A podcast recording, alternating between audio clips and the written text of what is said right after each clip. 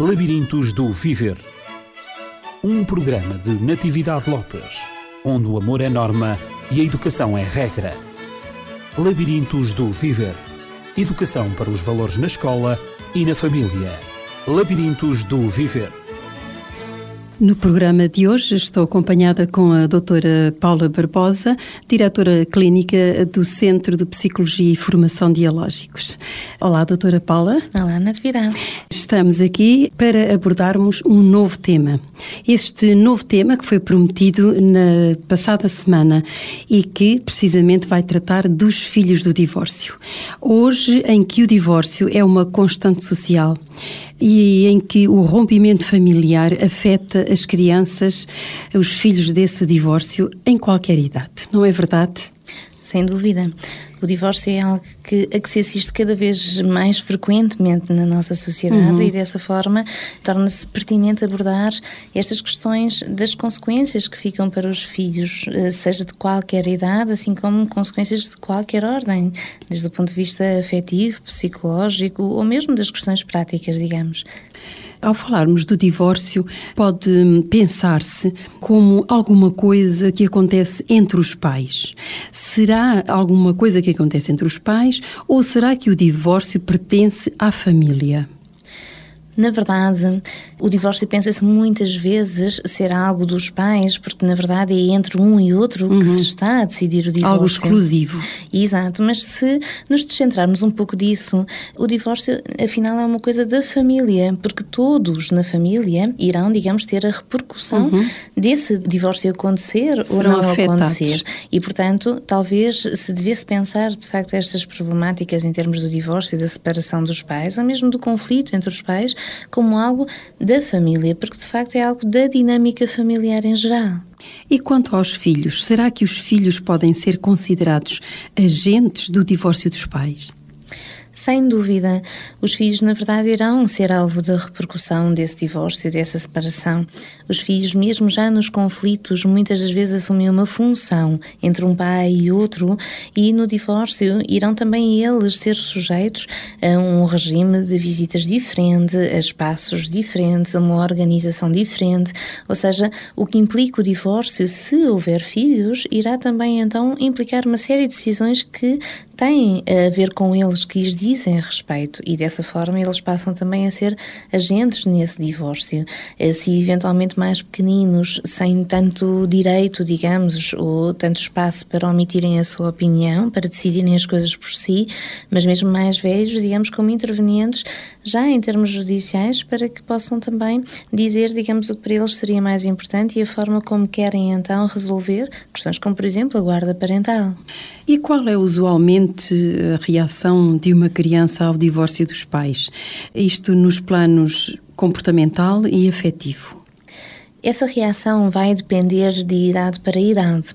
Já aqui falamos quais são as manifestações afetivas e emocionais das crianças ao longo do seu desenvolvimento e naturalmente uma criança mais pequenina, digamos aí até aos 3 eh, anos, vá a 5 anos, será sempre uma criança que não tem a maturação cerebral para poder pensar as coisas como uma criança mais velha, um adolescente ou mesmo um adulto. E então dessa forma ela tende a expressar os seus conflitos, as suas problemáticas, neste caso o seu sofrimento, através essencialmente do corpo. Portanto, temos aqui as tais chamadas somatizações, que seriam os sinais que se veem naquilo que a criança faz com o corpo ou demonstra com o corpo e que eventualmente muitas vezes parecem sinais de doença, de uma problemática física, mas que são Na apenas. Na realidade não existe. Exato, são apenas algo que está a comunicar um sofrimento, uma problemática do foro afetivo que a criança por ser pequenina, não sabe comunicar de uma outra forma. Temos exemplos, como por exemplo o controle dos esfíncteres, ou seja, conseguir controlar o xixi, as fezes, e muitas das vezes a criança já tendo conseguido fazer isso, volta, por exemplo, a usar uhum. novamente as uhum. fraldas, uhum. ou tem comportamentos regressivos, como querer xuxa outra vez, já não quer dormir sozinha, torna-se, por exemplo, mais instável, mais insegura, ou muitas das vezes até mesmo mais doente, mais mais uh, asmática, por exemplo, com alergias de pele. Portanto, são coisas que eventualmente são frequentes e que atestam a incapacidade da criança de comunicar o seu sofrimento de uma outra uhum. forma. Claro que se passarmos então para a segunda infância, aquilo que seria então a criança já a partir dos seis anos em idade escolar, uhum. será de facto nesse âmbito escolar e nas dificuldades de aprendizagem que se poderão observar a maior parte das vezes as problemáticas afetivas da criança, porque é frequente que esse rendimento escolar acabe por ficar prejudicado, sofra alterações uhum. face àquilo que vinha sendo o comportamento da criança até então. E muitas das vezes até mesmo na relação com os pares ou com os outros adultos e educadores, como por exemplo os professores, ela venha a revelar-se com um comportamento distinto e muitas das vezes até mais desorganizado ou mais perturbado do que aquilo que vinha a acontecer. Uhum. Há uma certa instabilidade que se instala na, na vida da criança. Sim, instabilidade e essencialmente a uhum. para pensar as coisas ou para investir, por exemplo, em coisas do foro cognitivo. Se nós pensarmos que a criança está em sofrimento, mesmo que não o mostre de uma forma clara ou evidente, na verdade, então ela está a gastar mais recursos no seu plano afetivo e emocional do que num plano cognitivo. Uhum. E nesse então, os resultados terão que ficar eh, prejudicados, ou pelo menos diferentes em relação àquilo que vinha a acontecer Sim, até então. Sim, como é óbvio. E em relação à autoestima? Deixe-me só acrescentar ainda uma reação também que é importante em termos do desenvolvimento das crianças, e aqui então em crianças mais velhas, ou mesmo pré-adolescentes ou adolescentes, muitas das vezes a raiva contra aquilo que é o pai, digamos que fica com elas, que fica com a guarda parental principal, por sentir ou responsabilizá-lo, digamos que ele afastou o outro. E temos uh, aqui as questões, as chamadas questões edipianas, como questões muito importantes nestas fases do desenvolvimento, neste sentido. Sabemos que a determinado momento a menina precisa da mãe para se identificar enquanto modelo e o menino precisa do pai para se identificar enquanto modelo. Se for esse eventualmente um modelo que sai, a criança ficará, se calhar, abandonada, privada. perdida, uhum. uh, ou seja, privada daquilo que seja a sua capacidade de ter ali alguém orientador e que defina o que seja ser homem ou ser mulher. E aqui então as problemáticas em termos da autoestima ficarão seriamente prejudicadas, sem dúvida.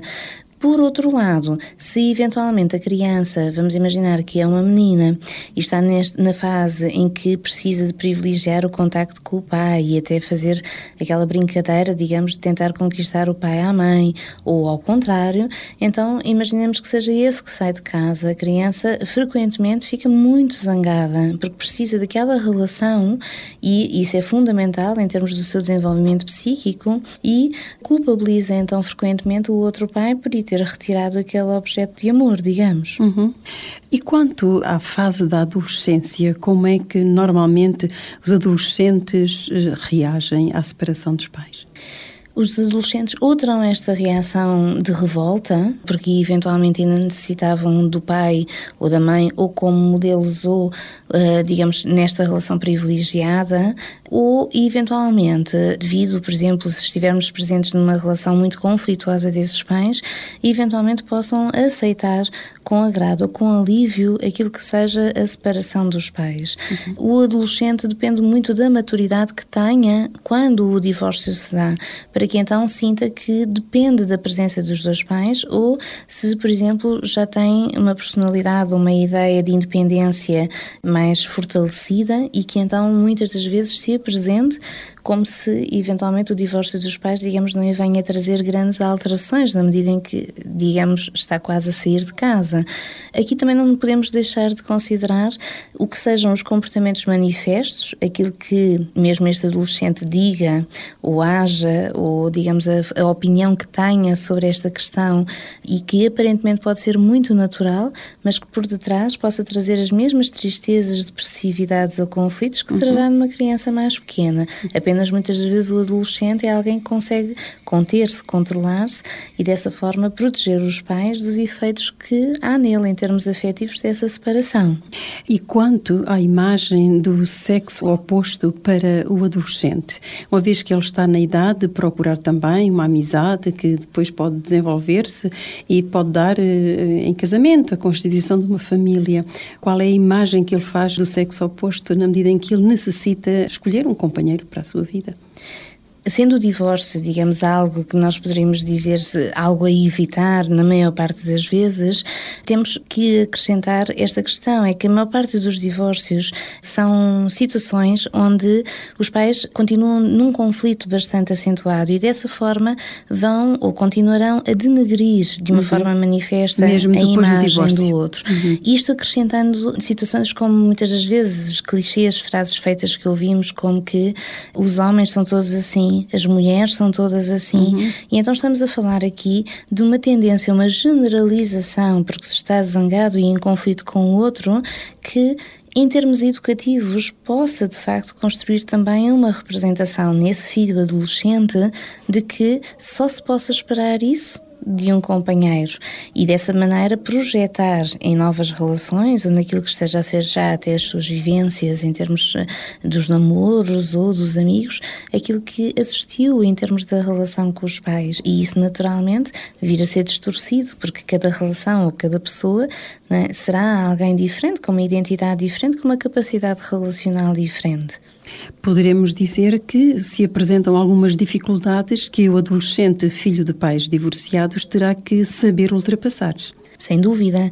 Terá que, digamos, esperemos que eventualmente tenha ajuda para isso, e, e, o ideal seria então mesmo dos próprios pais, a fazer, digamos, uma diferenciação entre aquilo que é o conflito e a incapacidade desses pais funcionarem a dois, enquanto casal, do que aquilo que seja a característica da personalidade de cada um que, digamos, fomente isso, ou seja, falarmos de incompatibilidades entre os dois, não de defeitos ou de características negativas enquanto pessoas de um ou de outro, porque dessa forma, e então acrescentadas estas generalizações, estaremos a construir ideias distorcidas, quer das pessoas, quer das relações entre elas. Uhum. E será provavelmente assim que esse adolescente irá crescer, pensando que não vale a pena porque os homens são todos iguais, ou porque as mulheres são todas iguais, ou porque eventualmente as pessoas nunca se consigam juntar porque são diferentes e se são diferentes, então é porque não dá, ou dá durante um tempo e depois já não não,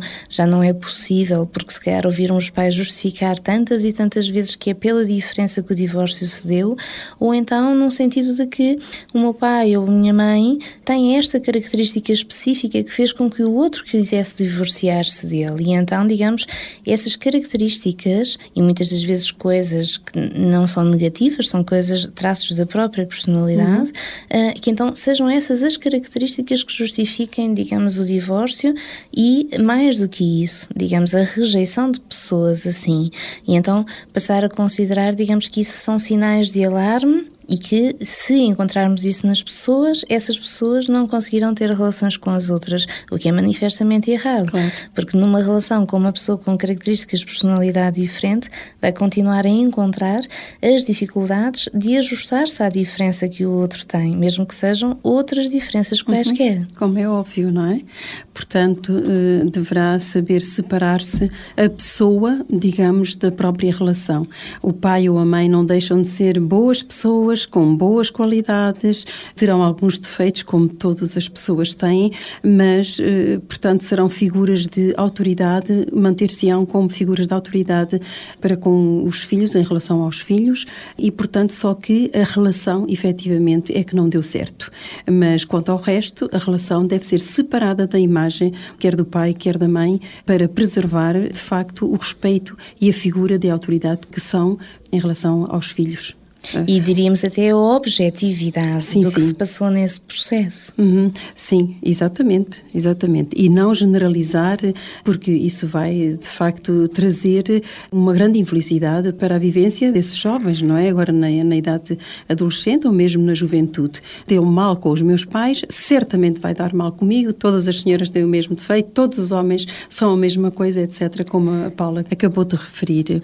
Como estava a referenciar, muitas das vezes ouvimos de facto facto frases como essa, no sentido de que eu não vou tentar ou eu não vou acreditar porque, por exemplo, os homens são todos iguais e então nesse sentido eu terei sempre medo da entrega, da confiança, do projeto a dois, porque já correu mal com a minha mãe, já uhum. correu mal com as figuras femininas, por exemplo, da minha família, e como sempre houveram estas generalizações, então esta pessoa fica quase como que incapacitada, embutida de conseguir fazer um seu projeto de vida pessoal e se calhar até viverá bastante triste e bastante deprimida pela solidão que se impõe, mas incapaz de ultrapassar esses medos daquilo que foi ouvindo e daquilo que parece ser a verdade, digamos, universal em uhum. relação, neste caso, aos companheiros. Doutora Paula Barbosa, nesta conversa que estamos a ter, as duas, parece-me que seria bom nós, eh, num programa, depois de termos apresentado o assunto do divórcio e como reagem os pais, os filhos,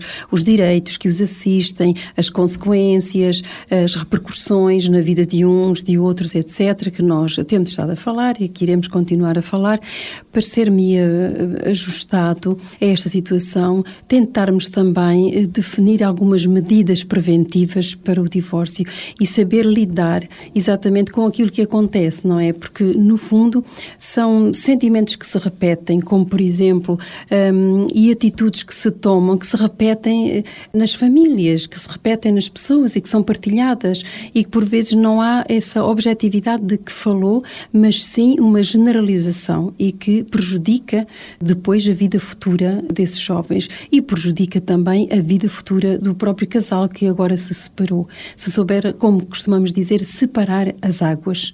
Fica a sugestão, porque é sem dúvida um tema importante pensar-se, digamos, não só no divórcio, mas como se chegou ao divórcio. Exatamente, exatamente.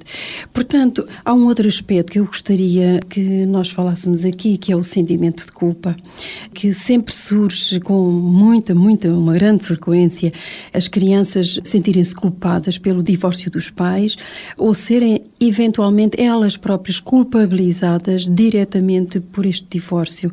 Como lidar com esta situação? Seria, sem dúvida, extremamente importante que as crianças não fossem responsabilizadas. As crianças tornam-se agentes do divórcio porque o divórcio tem uma repercussão clara e evidente nelas e, ao mesmo tempo, há pressupostos mesmo legais do divórcio que vão ter que ter em conta a existência dessas crianças, desses filhos. Mas a responsabilidade não poderá ser colocada neles, mesmo que, eventualmente, estejamos a falar de casais cujo conflito deriva, por exemplo, nas discussões entre as regras e a autoridade ou a forma de educar os filhos.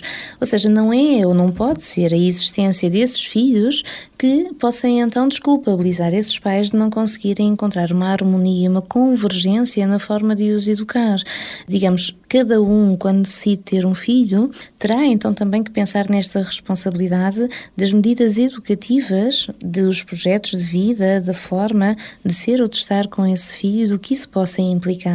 E que, se estão, digamos, a ter um filho, estão a tê-lo de facto a dois, e a opinião dos dois terá sempre que ser importante e tida em uhum. conta. Ou seja, há uma noção de que terá que, forçosamente, se ainda não aconteceu na relação conjugal por si, pelo menos nas atitudes parentais, haver diálogo, haver conversa, haver um pensar a dois e haver um definir das coisas a dois. A isso seja o filho, digamos, protegido para que então pudesse uh, não ser sujeito aos conflitos e às discussões permanentes em torno daquilo que ainda está a ser um processo de discussão que muitas das vezes não tem sequer fim ou não chega a nenhum uhum. consenso. Uhum. E então, neste sentido, muitas das vezes é aqui que o filho sente que os meus pais estão sempre a discutir e é sempre em torno de coisas relacionadas comigo, porque consideram que um é um agressor ou que não vai em torno de, digamos, daquilo que é importante para mim. Nós, na semana passada, estivemos aqui a falar, por exemplo, de estilos parentais. Como será então que, tendo um pai ou uma mãe uh, permissivo, exatamente, e termos, por exemplo, o outro autoritário? Uhum. Repare na confusão que tudo isto vai gerar na criança, porque o permissivo continuará, portanto, a sentir que dizer que sim é cuidar, é gostar, indo aos encontros dos desejos da criança criança e o autoritário sentirá que, se se disser sempre que sim, essa criança crescerá de uma forma, portanto, abandonada, ao mesmo tempo que não está, digamos, a ter em conta aquilo que é importante para a criança, ajudá-la a compreender e então tenderá, digamos, mesmo por força da permissividade do outro, a ser mais rígido na imposição e na autoridade. E então estes pais, com frequência, existem casais assim, irão discutir bastante e muitas das vezes em torno destas questões. Muitas vezes não é só o que se pode fazer, mas até a forma como cada um faz, uhum. porque eles na verdade estão, digamos, em dois polos, dois polos paradoxais e que são difíceis de convergir. Então a criança assistirá a tudo isto e muitas das vezes, mesmo que em silêncio, mesmo que não o verbalize, não o assuma perante os pais, ou às vezes perante ninguém, irá muitas vezes viver esta culpa em silêncio. Eu sou o responsável. Se eu não tivesse existido, os meus pais ter-se-iam dado sempre bem. Isto naturalmente é uma fantasia. Uhum. Temos também os casos em que não é fantasia apenas da criança, mas em que os pais de facto o dizem diretamente à criança, que ela é, digamos, a é responsável porque uhum. é em torno dela que surgem os conflitos. Portanto, são pais que naturalmente se estarão então a desresponsabilizar daquilo que é ou deveria ser o dever da atitude parental, o da convergência entre os dois pais em relação àquilo que fossem fazer em termos da educação, portanto, dessa criança, para que o filho ficasse protegido dessa negociação conflituosa. Uhum. O que quer dizer dizer que sempre que o casal discorde entre si, é bom, de facto, um, encontrarem um ponto, um local para discutir essa discordância, mas que não seja na presença dos filhos. Sem dúvida, que o façam, portanto, em privado entre si, que a discussão e que de preferência seja consensual, ou seja, que seja um confronto, não um conflito, que então uh, vá ao encontro daquilo que seja importante para a criança, para que a criança fique protegida e ao mesmo tempo não tenha que viver também não só o, o conflito, o caos, o ruído de tudo isso, mas também até a confusão de ter dois pais com opiniões tão extremas, tão diferenciadas um entre o outro. Uhum. Talvez fosse até pertinente que quem pensa ter um filho o possa pensar nestes termos e neste sentido e iniciar então o tal confronto e a tal conversação, mesmo se calhar ainda antes de o ter ou de quando o planeia ter ou enquanto ainda a gravidez acontece, para que então, se estes pais tiverem estilos parentais muito diversos, possam tentar encontrar consenso. de facto, digamos, um fio condutor, um consenso que os alie enquanto par, enquanto, digamos, um projeto que começa dois e que depois inclua um terceiro, mas que onde haja ou se permaneça, digamos, na harmonia. Uhum, encontrar algum equilíbrio. Hum, há também situações, e são frequentes, os pais esperarem pela maioridade dos filhos para concretizarem o divórcio. Apesar de viverem, entretanto, uma relação distante, eles vão adiando, adiando sempre o divórcio. Sendo os pais os agentes que proporcionam um modelo, um modelo relacional conjugal, que efeitos tem esse comportamento em relação aos filhos? É aqui que, de facto, temos que pensar a necessidade ou não de um divórcio. É frequente os pais esperarem para que os filhos tenham maioria de idade ou que eventualmente tenham entrado para a faculdade ou tenham concluído os seus estudos, ou seja, façam aquisições, quer práticas na sua vida, quer atinjam a adultez para que então eles se decidam separar finalmente do cônjuge do qual se queriam separar, se calhar desde sempre. O que é que acontece? Acontece que estes pais, na maioria das vezes, continuam de facto a viver juntos, mas são incapazes de manifestar uma relação calorosa, afetiva e de facto, digamos, cooperativa entre os dois. Então vão ser provavelmente mais individualistas, provavelmente farão as coisas mais cada um por si. Os filhos não irão assistir, por exemplo, a muitos gestos de carinho, de afetos espontâneos deles um para o outro. Então viverão, digamos, num clima familiar, mas onde tudo será, digamos, mais formal e mais distante. Por vezes ouvimos até descrever estes filhos de que nunca assistiam um gesto de carinho entre uhum. o meu uhum. pai e a minha mãe, não sei o que isso é. Portanto, eu imagino que eventualmente isso aconteça, mas eles sempre agiram, portanto, a minha mãe sai connosco ou sai com as amigas, o meu pai vai fazer as coisas dele, ou vai para o café, ou vai ter com os amigos também. São sempre muito formais um um com o outro, nunca os vi abraçarem-se, nunca os vi passarem umas férias juntos, fazerem projetos juntos, e isto vai deixando uma sensação de que haja um vazio e um distanciamento do ponto de vista afetivo nas relações conjugais. Às vezes ouvimos as pessoas dizerem: Ah, eu não me quero casar, porque se eu me casar, então vou entrar naquela relação onde não há afeto, onde não há amor, e eu uhum. não quero isso. Muitas das vezes estes comentários estão por detrás destas fantasias, destas ilusões, e que também são distorções, daquilo que seja a relação conjugal, porque esses pais ensinaram tentando proteger os filhos do divórcio, acabaram por os ensinar que as relações conjugais são isentas de amor e isso também para eles terá graves consequências do ponto de vista psicológico. Então é por isso que muitos casais optam pelo divórcio em vez de permanecerem casados numa relação de facto sem afeto, onde o amor acabou, como costumamos dizer, efetivamente é realidade, não é? Sim, poderemos pensar o que será que poderia ter sido feito para que então essa convergência uhum. entre o casal acontecesse.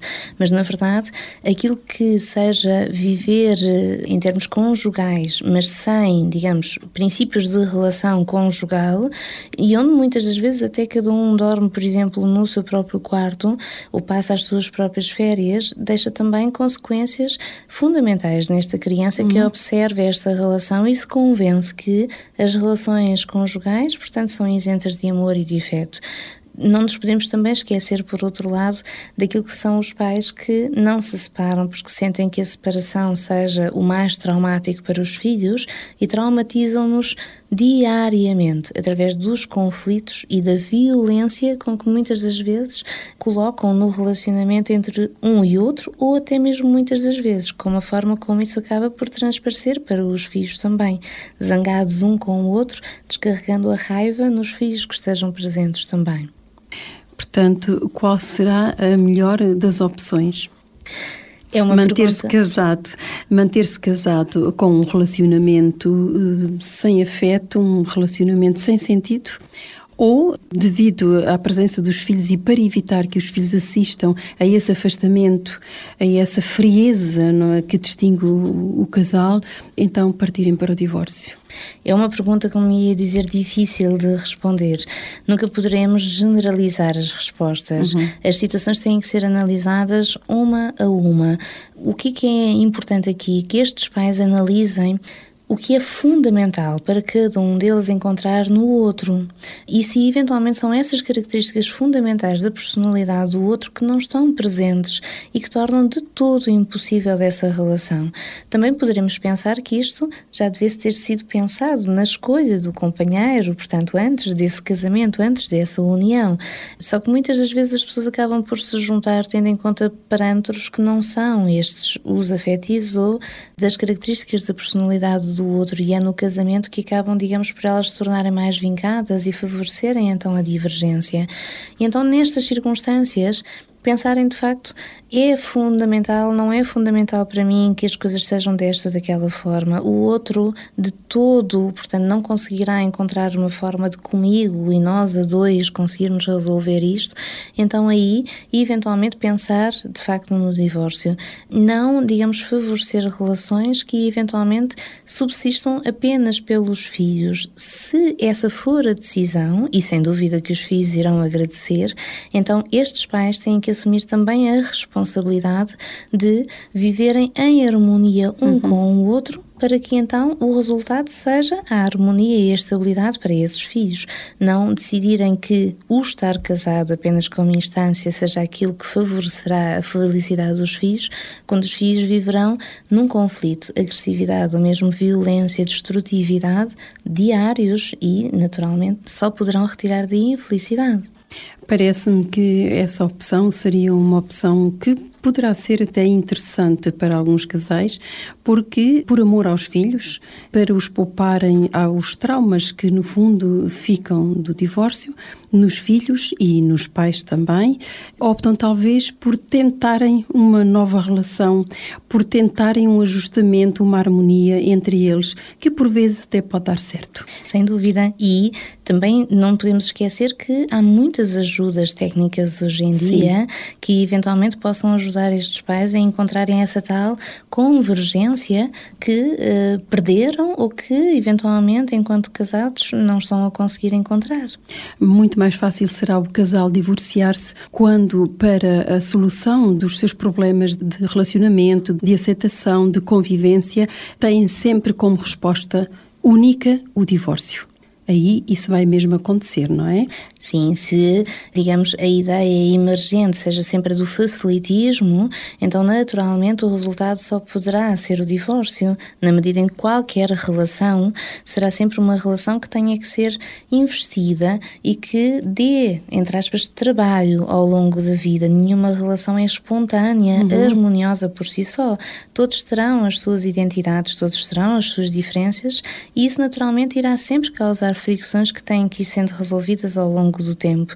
E reparem que se eventualmente enquanto casal, os pais se permitirem mostrar que isto é possível e que esse investimento permaneça, então também provavelmente o serão na relação que terão com os filhos. Uhum. E nessa relação também terão a disponibilidade para, enquanto os filhos forem crescendo, irem limando essas arestas necessárias para que as relações se mantenham. Uhum. Doutora Paula Barbosa, o nosso tempo atingiu o limite e na próxima semana vamos falar então, desde que o divórcio se efetue, colocam-se algumas questões relacionadas com a guarda parental e vamos falar precisamente dessas questões, mas no próximo programa.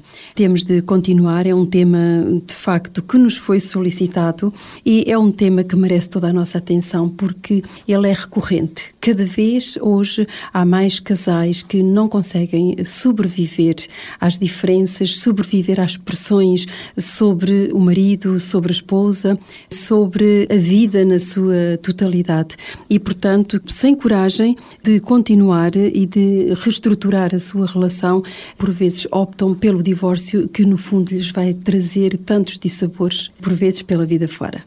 Assim nós vamos concluir, doutora Paula, e então pedimos novamente o contacto da Dialógicos para que, se os nossos ouvintes tiverem necessidade de contactar, de colocar alguma questão, de sugerir algum tema, mesmo dentro deste do divórcio que começamos a tratar hoje e vamos continuar a tratar nos próximos programas, possa contactá-la. Pelo telefone poderão fazê-lo através do 219260052 ou através do e-mail dialógicos.lda.dialógicos.pt. Muito obrigada, doutora Paula. E assim que esteve a escutar-nos, desejamos uma boa semana sempre na construção da harmonia, quer pessoal, quer individual ou como família. Até à próxima semana. Labirintos do Viver um programa de Natividade Lopes, onde o amor é norma e a educação é regra.